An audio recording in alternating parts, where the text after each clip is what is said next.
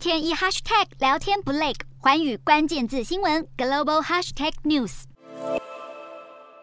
美国众议员利兹钱尼输掉了共和党党内初选，这位三连霸众院席位的反川普大将败给了川普力挺的候选人哈吉曼。现在他表示会在未来几个月决定要不要参选总统。还形容共和党如今拥抱了对川普的个人崇拜，情况很糟糕。在共和党内，只有少数几位反对川普的议员挺过了初选，像是代表阿拉斯加的参议员穆尔科斯基。另外值得注意的是，在其中选战逐渐白热化之际，共和党却宣布大砍竞选广告经费。共和党参院委员会宣布缩减一千三百五十万美元的广告费用，不少党内人员担心这会打击选举表现。根据第二季的申报资料，共和党委员会有两千八百多万美元的相关预算，但本轮在电视广告上已经花掉了三千六百多万，反观民主党预算几乎是两倍，目前却只花费一百九十万左右。这是否代表共和党暂时预算窘迫，才会在这个时间点罕见砍费用？确实令人费解。不过，共和党领袖麦康诺的参院领袖基金掌握了庞大资源，还为其中选举留出一亿五千万美元的广告费用，足以弥补委员会缩减。这场两党的国会之争也势必如火如荼地继续下去。